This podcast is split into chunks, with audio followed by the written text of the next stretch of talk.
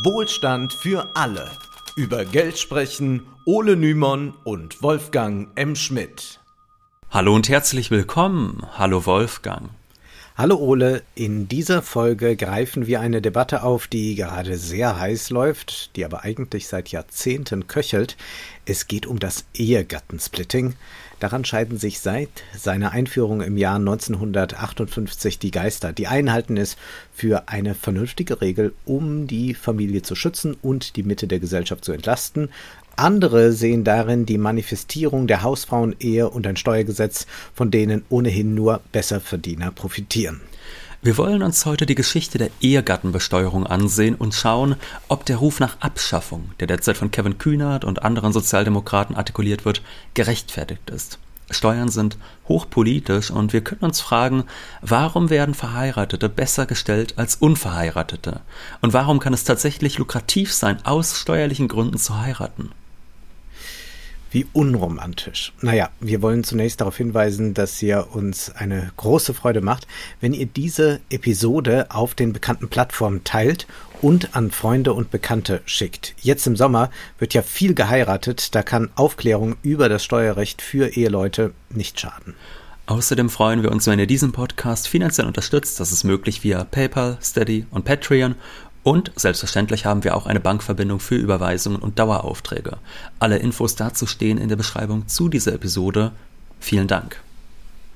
Wir machen hier selbstredend keine Steuerberatung, aber wer sich geschworen hat, niemand zu heiraten, kann vielleicht umgestimmt werden, wenn man die steuerlichen Vorteile aufzeigt. Verheiratete Paare können eine gemeinsame Steuererklärung abgeben. Entscheidend ist natürlich, welche Vergünstigung das mit sich bringt. Durch eine Ehe kann man bis zu 20.000 Euro Einkommenssteuer im Jahr sparen. Manche werden sich denken, aber so viel verdiene ich ja nicht mal. Und da sind wir schon auf ein Problem gestoßen. Das Ehegattensplitting begünstigt jene, die viel verdienen. Stellen wir uns mal eine simple Modellrechnung vor. Dazu müssen wir zunächst mal festhalten, dass das Splitting steuerrechtlich kein Geschlecht benachteiligt. Warum es dennoch häufig Frauen in eine schwierige Lage bringt, besprechen wir gleich. Und selbstverständlich gilt das Gesetz auch für alle nicht heterosexuellen Ehen. Ob und wie viele Kinder vorhanden sind, spielt ebenfalls keine Rolle. Wie gestaltet sich nun das Splitting? Wenn beide Eheleute gleich viel verdienen, sagen wir 40.000 Euro im Jahr, ist es egal, ob man verheiratet ist, denn man hat dann zwar gemeinsam 80.000 Euro, aber es wird nicht diese Summe zusammen versteuert, sondern aufgeteilt auf jeweils 40.000 Euro. Da das deutsche Steuersystem progressiv ist, macht das einen großen Unterschied. Wenn 80.000 Euro von einer Person alleine versteuert werden, dann sind über 24.000 Euro Steuern zu zahlen. Muss man hingegen 40.000 Euro versteuern, ergibt das eine Summe von 7.800 Euro pro Nase. Mal 2 macht 15.600 Euro. Es sind also 8.400 Euro weniger an Vaterstaat zu entrichten. Das klingt logisch und wir würden es wahrscheinlich als unfair empfinden, wenn Menschen, nur weil sie verheiratet sind, steuerlich bestraft werden. Das wäre der Fall, wenn die beiden Eheleute nun wie eine Person behandelt würden und der Grenzsteuersatz von 42 Prozent fällig würde. Tatsächlich hat schon 1957 das Bundesverfassungsgericht entschieden, dass eine steuerliche Diskriminierung von Eheleuten nicht rechtens ist. Wohlgemerkt ist davon aber nicht abzuleiten, dass man Eheleute steuerlich besser stellt. Genau das geschieht aber mit dem Ehegattensplitting. Bleiben wir bei den 80.000 Euro im Jahr und verteilen wir das Einkommen nun in dieser Ehe anders. Verdient einer 80.000 und der andere 0 Euro, wird trotzdem so besteuert, als würde jeder 40.000 verdienen. Damit bleiben beide weit unter dem Grenzsteuersatz von 42 Prozent, der ab knapp 60.000 Euro fällig werden würde. Das klingt zunächst einmal ge äh, doch gerecht, allerdings wird es heikel, sobald man einen Unverheirateten gegenüberstellt, der 80.000 Euro verdient. Bei ihm greift aber dieser Steuersatz von 42 Prozent.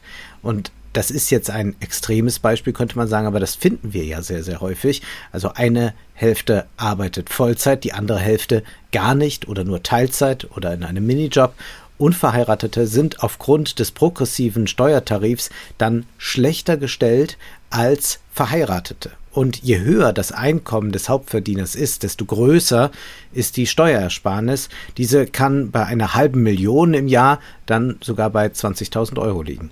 Nicht nur der progressive Steuertarif ist dafür verantwortlich, hinzu kommt noch der steuerliche Freibetrag. Dieser liegt in diesem Jahr bei 10.908 Euro. Ein Ehepaar verfügt über diesen Freibetrag zweimal, was zunächst einleuchtet, wenn, um in unserem Beispiel zu bleiben, beide 40.000 Euro verdienen. Würde dieser Freibetrag durch die Ehe bei einer Person wegfallen, würde die Ehe einen deutlichen finanziellen Nachteil bedeuten. Schon ab einer viel niedrigeren Grenze müsste nun das Einkommen versteuert werden. Aber wie ist es, wenn eine Person nicht arbeitet und die andere 80.000 Euro verdient? Auch dann wird gesplittet und beide Steuerfreibeträge können geltend gemacht werden. Dadurch entsteht ein Nachteil für den Unverheirateten, der mit einem Jahreseinkommen von 80.000 Euro nur einen Freibetrag zur Verfügung hat. Ist das gerecht? Nun, das ist eine schwierige Frage. Wir wollen im Folgenden Vor- und Nachteile aufzeigen, aber dafür müssen wir zunächst ein bisschen in die Geschichte blicken. Nach wie vor wird das Ehegattensplitting häufig mit dem Artikel 6 Absatz 1 des Grundgesetzes legitimiert.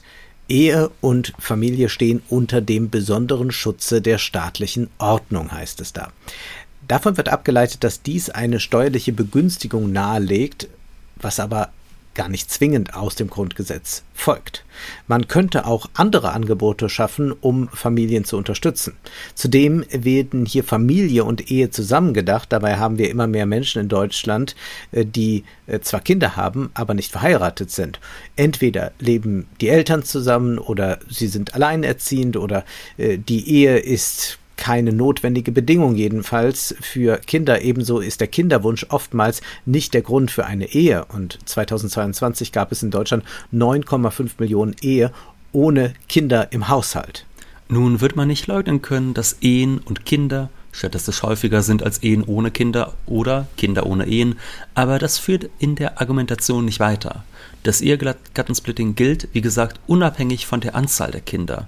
Und außerdem steht in Artikel 6 Absatz 5 geschrieben, den unehelichen Kindern sind durch die Gesetzgebung die gleichen Bedingungen für ihre leibliche und seelische Entwicklung und ihre Stellung in der Gesell Gesellschaft zu schaffen wie den ehelichen Kindern. Also ist der Verweis auf das Splitting als besonderer Schutz für Kinder zugleich das Zugeständnis, dass man uneheliche Kinder bzw. deren Eltern steuerlich schlechter stellt. Kurzum, das Regelwerk scheint ganz schön in die Jahre gekommen zu sein. Nicht zuletzt deshalb spricht sich Lars Klingbeil für die Abschaffung des Ehegattensplittings aus. Auch Ricarda Lang zeigt sich offen dafür. Wir werden gleich sehen, es ist ein altes Thema für Grüne und SPD. Wie genau die Abschaffung aussehen soll, ist auch noch nicht bekannt. Durchblicken ließen manche, dass es nicht darum geht, dieses Splitting für alle bereits existierenden Ehen abzuschaffen, sondern nur für jene, die neu geschlossen werden. Wer mit einem radikalen Schnitt liebäugelt, wird sich zurückhalten, denn Wähler sind damit nicht zu gewinnen. Vor allem wird es einige Leute sehr wütend machen, wenn wir an unsere Modellrechnung denken, dieses Paar müsste mit einem Mal 8400 Euro mehr Steuern im Jahr zahlen. Das ist eine extreme Steuererhöhung und auch bei einem Einkommen von 80.000 Euro nicht so leicht weg, wegzustecken. Das würde existenzielle Krisen auslösen. Nicht zuletzt deshalb, weil viele Paare sich für die Ehe und ein Arbeitsmodell unter der Voraussetzung des Splittings entschieden haben und jetzt nicht von einem auf den anderen Tag umsatteln können. Also wer über viele Jahre am erwerbstätigen Leben nicht teilgenommen hat, kann ja jetzt nicht einfach dort wieder anfangen, wo er aufgehört hat. Das heißt, einen sanft gestalteten Übergang muss es geben, um größere gesellschaftliche Verwerfungen zu verhindern. Wenn sich Verheiratete mal daran gewöhnt haben, dass bei ihnen die Steuerprogression flacher verläuft, werden sie dieses Privileg verteidigen wollen. 1958 hat die Adenauer Regierung das Ehegattensplitting eingeführt und ließ sich dabei von dem Splitting-Modell aus den USA inspirieren. Man war aufgrund eines Urteils des Bundesverfassungsgerichts gezwungen zu reagieren, und zugleich wollte man das Familienmodell vom männlichen Alleinernährer stärken, während man der Frau die häusliche Sphäre zuschrieb. Dies wurde als besonderer Schutz für die Ehe verstanden, bedeutete aber auch eine Manifestation der Ehe als Abhängigkeitsverhältnis mit einer klaren Hierarchie die Frauen, die nicht am Erwerbsleben teilnehmen konnten, waren in hohem Maße von ihrem Mann abhängig. Nicht nur verdienten sie kein eigenes Geld, sie hatten auch bei einer Scheidung keine Aussicht auf einen guten Job, weil sie lange Zeit nicht Teil der Arbeitswelt gewesen waren. Das Splitting unterstütze somit ein konservatives Familien- und Geschlechterbild, aber noch einmal, das, der, das Steuergesetz selbst nimmt keine Diskriminierung vor. Dem ist vollkommen egal, ob Mann oder Frau zu Hause bleiben. Damals war es aber häufig die Frau und auch heute, so lautet ja auch die Kritik von Linken, Linksliberalen, aber auch Neoliberalen, sorgt die Regelung dafür, dass häufig Frauen keinen Anreiz haben, arbeiten zu gehen. Sie bleiben dann daheim. Dies ist aber, muss man hinzufügen, ein gesellschaftliches Phänomen oder Problem. In einer völlig gleichberechtigten Gesellschaft würde das Ehegattensplitting Männer und Frauen im gleichen Maße treffen, nutzen, schaden, wie auch immer. Wer also die Abschaffung fordert, will durch die Steuerpolitik Geschlechterpolitik betreiben. Das ist durchaus legitim. Gleichzeitig geht es um Arbeitsmarktpolitik. Eine Studie des Rheinisch-Westfälischen Instituts für Wirtschaftsforschung rechnet damit, dass mit einer halben Million neuer Vollzeitarbeitskräfte zu rechnen sei, falls die Abschaffung durchgesetzt wird. Hier verbinden sich in der Argumentation für die Abschaffung mehrere Diskurse also.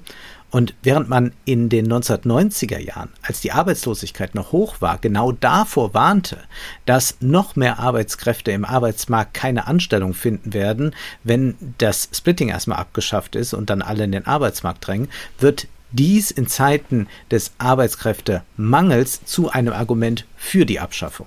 Und verbunden wird das mit emanzipatorischen Argumenten.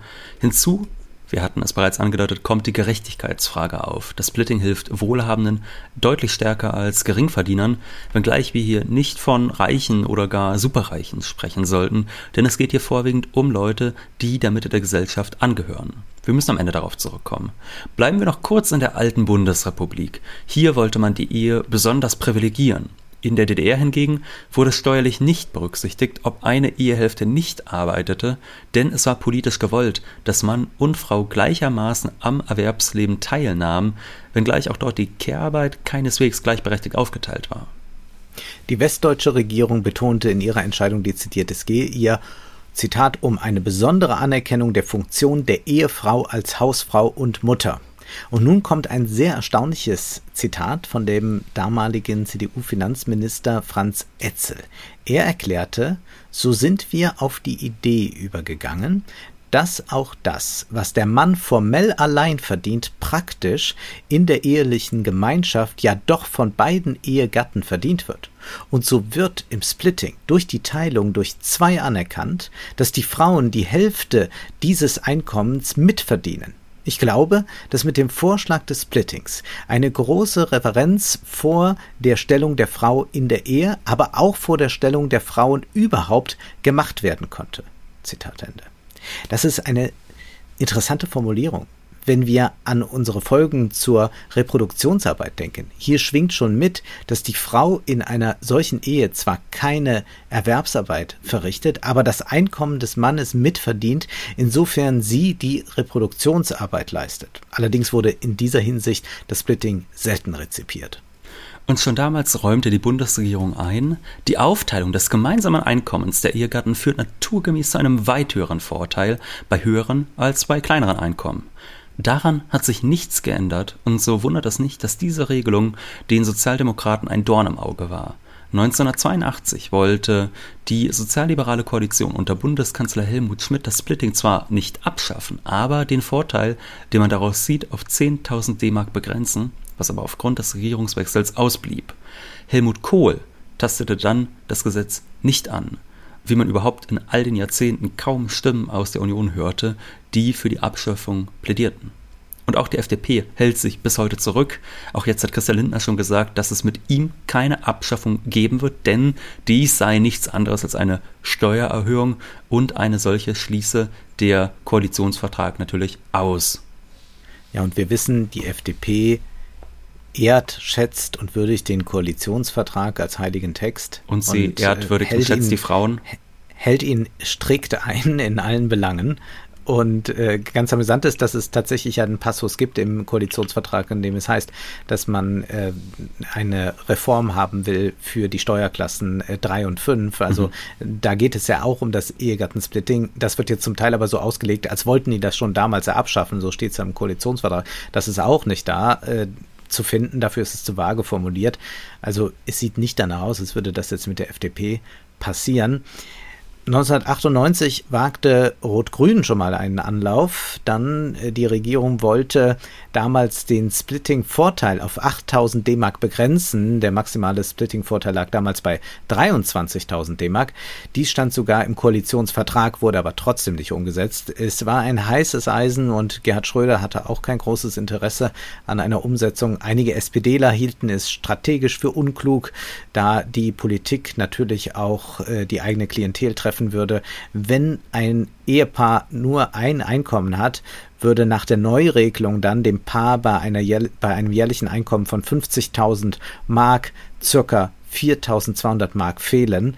Nun, Beliebtheitswettbewerbe gewinnt man auf diese Weise nicht und es ist auch dieses Mal fraglich, ob man sich einer großen Zustimmung bei einer Abschaffung gewiss sein kann. Da so wenig bislang konkret ist, wollen wir jetzt nicht spekulieren, wie eine Alternative aussehen könnte. Allerdings sollten wir diese Debatte mit der um das Elterngeld, das ab einem zu versteuernden Einkommen von 150.000 Euro wegfallen soll, verbinden. Als Kritik an dieser Paus Vorschlag aufkam und man dabei darauf hinwies, dass in Deutschland ohnehin zu wenig Kinder geboren werden, traten Kühnert und Klingbeil in die Manege, um als Alternative für die Abschaffung des Splittings zu werben. Das heißt, dass der Staat so mit äh, dass der Staat so mit 20 Milliarden Steuermehreinnahmen rechnen könnte. Ob das wirklich so ist, das lassen wir mal dahingestellt, denn der Übergang würde peu à peu vonstatten gehen und sicherlich müsste man Ehen mit Kindern mit neuen Unterstützungen helfen. Stichhaltig ist aber das Argument, dass es vollkommen überholt ist, Ehe und Kinder so zusammenzudenken, wie die Urheber des Ehegattensplittings taten. De facto ist es so, dass Alleinerziehende häufig steuerlich schlechter gestellt sind als Verheiratete mit Kindern. Jedoch sollten wir nicht vergessen, Alleinerziehende erhalten auch einen Entlastungsbetrag. Es handelt sich äh, um einen Steuerfreibetrag in Höhe von 4.260 Euro und dieser steigt dann mit jedem Kind. Dennoch gibt es tendenziell eher eine Benachteiligung. Auch die emanzipatorische Perspektive ist nicht zu verachten. Die Wirtschaftsweise Monika Schnitzer hat früher schon darauf hingewiesen, dass mit dem Splitting auch so ein psychologischer Effekt einhergeht. Was ist damit gemeint? Nehmen wir an, der Mann verdient 100.000 Euro und die Frau 20.000 Euro brutto im Jahr. Nun greift dieser Steuersatz für 60.000 Euro. Es wird ja gesplittet. Fällig werden dann also jeweils 15.000 Euro Steuern. Von den 20.000 Euro werden der Frau jetzt 15.000 Euro abgezogen. So wirkt es zumindest psychologisch. De facto entsteht der Steuersatz ja durch den Split. Der Mann spart hingegen, er muss nur 15.000 Euro Steuern zahlen. Als Unverheirateter müsste er knapp 34.000 Euro Steuern zahlen. Der psychologische Effekt, von dem Schnitzer spricht, bewirke nun, dass die Frau denkt, ach, es lohnt sich ja eh kaum, arbeiten zu gehen, es wird ja fast mein gesamtes Gehalt vom Finanzamt genommen. Und ja, wenn sie unverheiratet wäre, würde sie von den 20.000 Euro nur 2.000 Euro Einkommensteuer abgeben. Diese Sichtweise ist aber eher ein Mangel an Aufklärung und wir sollten die Idee, dass durch einen Wegfall des Splittings mehr Frauen Vollzeit arbeiten, nicht völlig verklären und romantisieren. Für viele bedeutet das, dass sie Jobs im Niedriglohnsegment haben werden, sodass von großer finanzieller Unabhängigkeit kaum die Rede sein kann.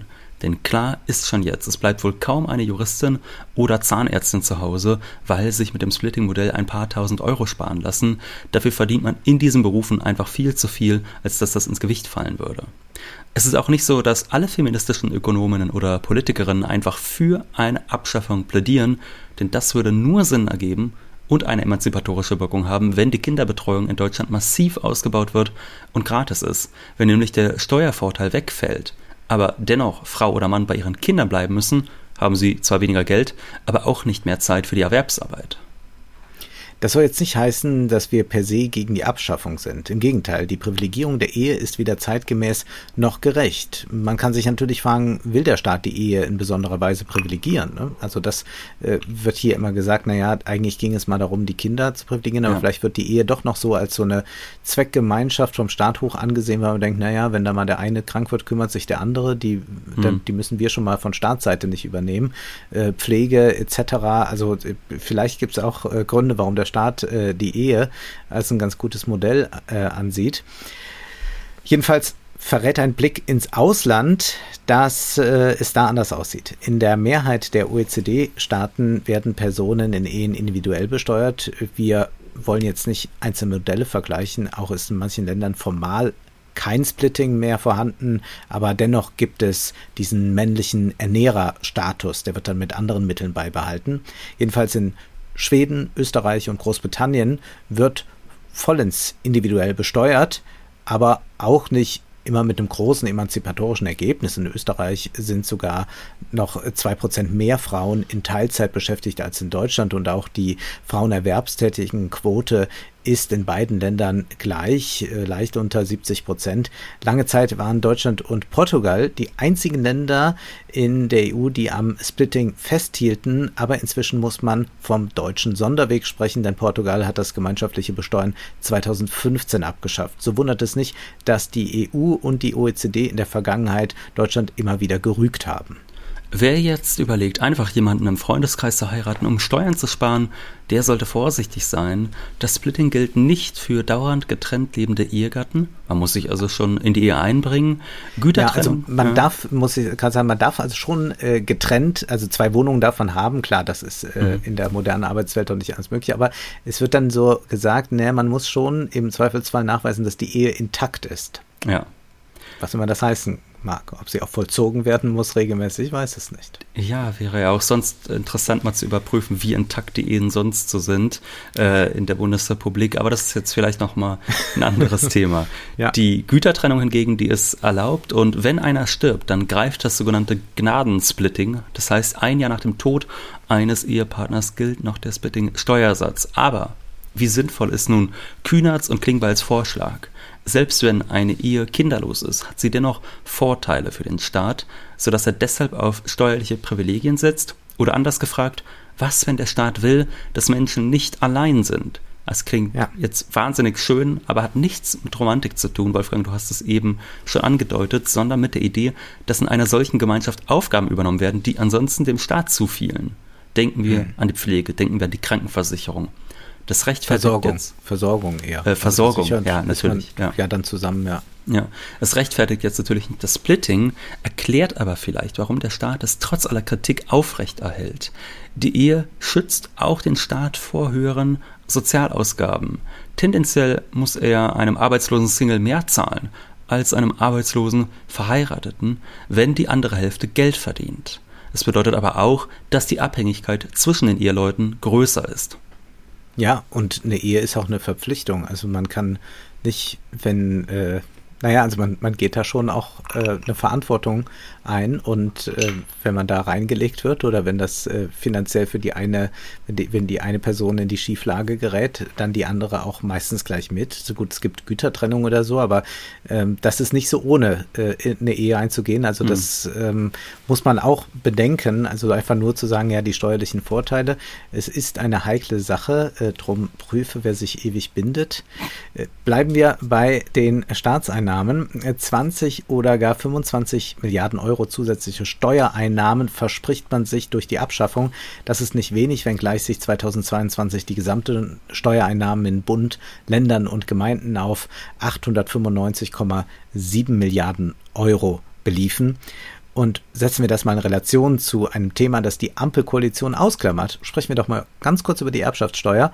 Gerhard Schick schrieb vor einer Weile in den Blättern, Weitreichende Ausnahmen sorgen dafür, dass hochprofitable und milliardenschwere Familienunternehmen nahezu steuerfrei weitergegeben werden können, ganz im Gegensatz zu privaten Erbschaften, auf die je nach Verwandtschaftsgrad bis zu 50 Prozent Erbschaftssteuer entfallen.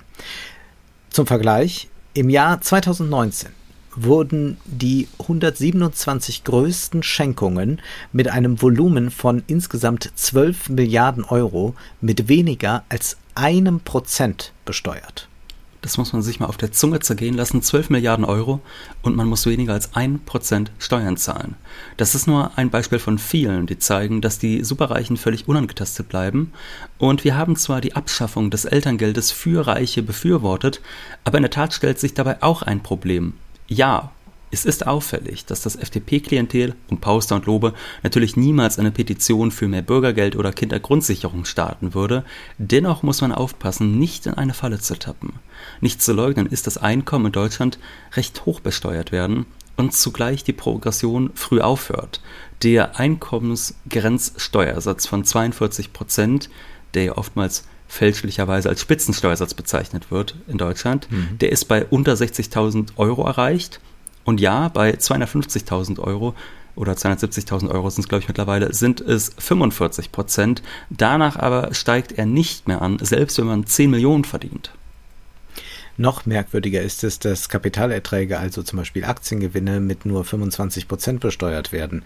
Die Stuttgarter Zeitung schrieb 2022, ein Single mit einem Durchschnittsverdienst zahlte hierzulande 48,1 Prozent seines Gehalts für Steuern und Sozialbeiträge an das Finanzamt, was deutlich über dem OECD-Durchschnitt von 34,6 Prozent liegt. Nur in Belgien mussten Singles mit 52,6 Prozent des Gehalts mehr an den Fiskus abführen. Im europäischen Vergleich sind Singles in der Schweiz mit 22,8 Prozent der Gehaltsabgaben steuertechnisch am besten gestellt. Und weiter heißt es, anders sieht es beim Durchschnittsverdienst eines verheirateten Paars mit zwei Kindern aus, bei dem nur eine Person zum Einkommen beiträgt. Hier sind die Steuern und Abgaben in Frankreich 39 Prozent und Finnland 38,6 Prozent am höchsten. In Deutschland sieht es hier mit einer Abgabenlast von 32,7 Prozent verhältnismäßig gut aus, was auch am Ehegattensplitting liegt, das Familien bevorzugt, in denen ein Ehepartner viel und der andere gar nichts verdient. Zitat Ende. Hinzu kommt, was wir schon angesprochen haben, dass Geringverdiener weniger stark entlastet werden als Besserverdiener. Die Frage ist nun, was folgt daraus? Kämpft man dafür, dass es den Verheirateten auch endlich schlechter geht und dünnt man damit die Mitte weiter aus? Oder lässt man sich nicht auf diesen Hahnenkampf innerhalb der Mitte oder zwischen Mitte und Geringverdienern ein und konzentriert sich stattdessen erst einmal auf die Vermögensberge, die laufend steuerfrei vererbt, verschenkt oder in Steuerparadiese verschoben werden? Man sollte nicht übersehen, dass selbst Vertreter von Familienunternehmerverbänden, die eigentlich Erbschaftssteuervermeidungsvereine sind, gern argumentieren, dass man lieber die Einkommensteuer anheben sollte. Klar, das können jene, die kaum auf ihr Einkommen angewiesen sind, leicht verschmerzen. Dennoch sollte klar sein, das Ehegattensplitting sollte dringend reformiert werden. Steuerliche Vorteile sollten Kindern zugutekommen, und zwar unabhängig vom Trauring, und die Hausfrauenehe ist kein erstrebenswertes Modell. Allerdings sollte es Vätern und Müttern finanziell möglich sein, Zeit mit ihren Kindern zu verbringen. Man nenne mich konservativ, aber es ergibt für mich doch wenig Sinn, Kinder auf die Welt zu bringen, die man dann vom ersten bis zum 18. Lebensjahr vorwiegend vom Staat betreuen lässt. Da frage ich mich dann schon, warum will man überhaupt Kinder haben? Wenn Menschen also aus freien Stücken lieber weniger arbeiten möchten, um mehr Zeit für die Familie zu haben, ist das nicht kritikwürdig und sollte auch unterstützt werden. Die Erwerbsarbeit ist kein allein selig machendes Modell. Nun ist aber erst einmal Schluss für heute, denn Zeit ist Geld. Prosit. Das war Wohlstand für alle. Ihr könnt uns finanziell unterstützen über paypal.me-ole und Wolfgang oder über die in der Beschreibung angegebene Bankverbindung. Herzlichen Dank!